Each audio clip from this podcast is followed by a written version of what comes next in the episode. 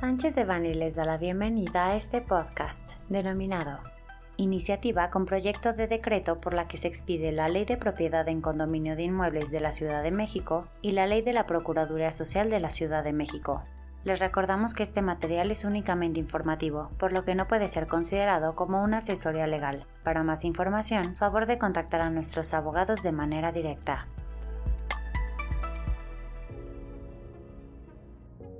Derivado de la alta tasa de crecimiento poblacional en la Ciudad de México, el pasado 6 de julio de 2022 se publicó en el Sistema de Información Legislativa de la Ciudad de México la iniciativa con proyecto de decreto por la que se abroga la Ley de Propiedad en Condominio de Inmuebles para el Distrito Federal y se expide la Ley de Propiedad en Condominio de Inmuebles de la Ciudad de México. Se abroga la Ley de la Procuraduría Social del Distrito Federal y se expide la Ley de la Procuraduría Social de la Ciudad de México y se modifican diversas disposiciones de la Ley de Cultura Cívica a cargo de la diputada Esperanza Villalobos Pérez del Grupo Parlamentario de Morena. La iniciativa busca establecer las bases normativas de convivencia entre vecinos que cohabitan bajo un régimen de copropiedad, respetando en todo momento la autodeterminación de las reglas en su propiedad. La iniciativa realiza diversas modificaciones a la Ley de Propiedad en Condominio de Inmuebles para el Distrito Federal, ahora Ciudad de México, entre las que se incluyen las siguientes. De conformidad con la reforma propuesta al artículo 3, una vez que se haya constituido el régimen de propiedad en condominio, además de registrarse ante el Registro Público de la Propiedad y del Comercio de la Ciudad de México, también se deberá inscribir ante la Procuraduría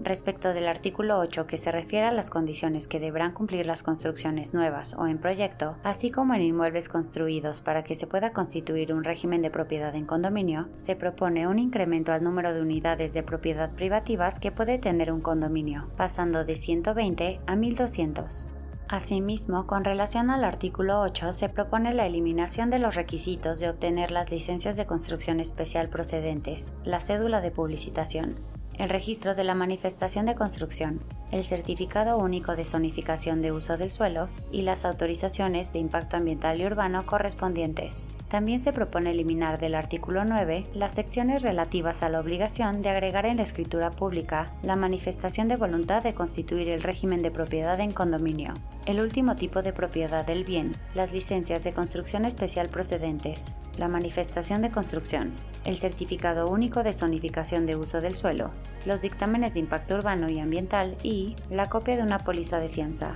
Por otro lado, se propone agregar al artículo 9 que el reglamento interno debe de contener reglas de aprovechamiento de áreas comunes para los usuarios que ocupen un inmueble a través de plataformas digitales de alojamiento temporal de vivienda. De igual manera, se propone agregar al artículo 10 que la escritura constitutiva del régimen de propiedad en condominio de inmuebles, así como los contratos de traslación de dominio y demás actos que afecten la propiedad o el dominio de estos inmuebles, además de inscribirse en el registro público de la propiedad, también deberán hacerlo en la Procuraduría. De acuerdo con el cambio propuesto a la fracción 1 del artículo 29, las asambleas generales ordinarias se celebrarán anualmente y ya no trimestralmente. Por cuanto hace al artículo 31, se propone modificar la fracción 9, cambiando el lapso de tiempo que tiene el secretario para avisar a los condóminos de las resoluciones de la Asamblea General, aumentándolo de 7 a 10 días hábiles. De igual forma, se define un plazo de 24 horas de anticipación para convocar a Asamblea General Extraordinaria para el caso de suma urgencia.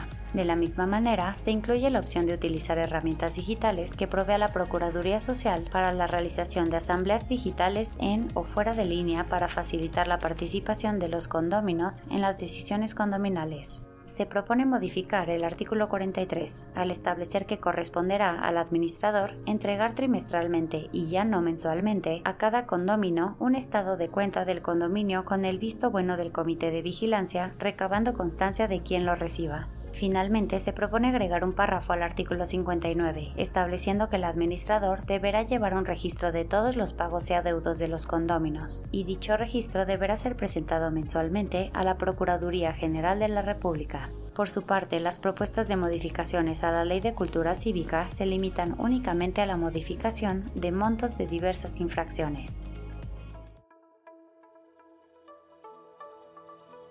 Este contenido fue preparado por Diego Gómez Aro, Rafael Villamar, Alfredo Villarreal Hensman, José Miguel Ortiz Otero, Elsa Leticia Neve Ramírez Viela y Óscar Alberto Durán Ramírez. miembros del Grupo de Práctica de Inmobiliario, Infraestructura y Hotelería. Para cualquier duda o comentario sobre este material, favor de contactar a nuestros abogados de manera directa o visite nuestra página www.sanchezdevani.com.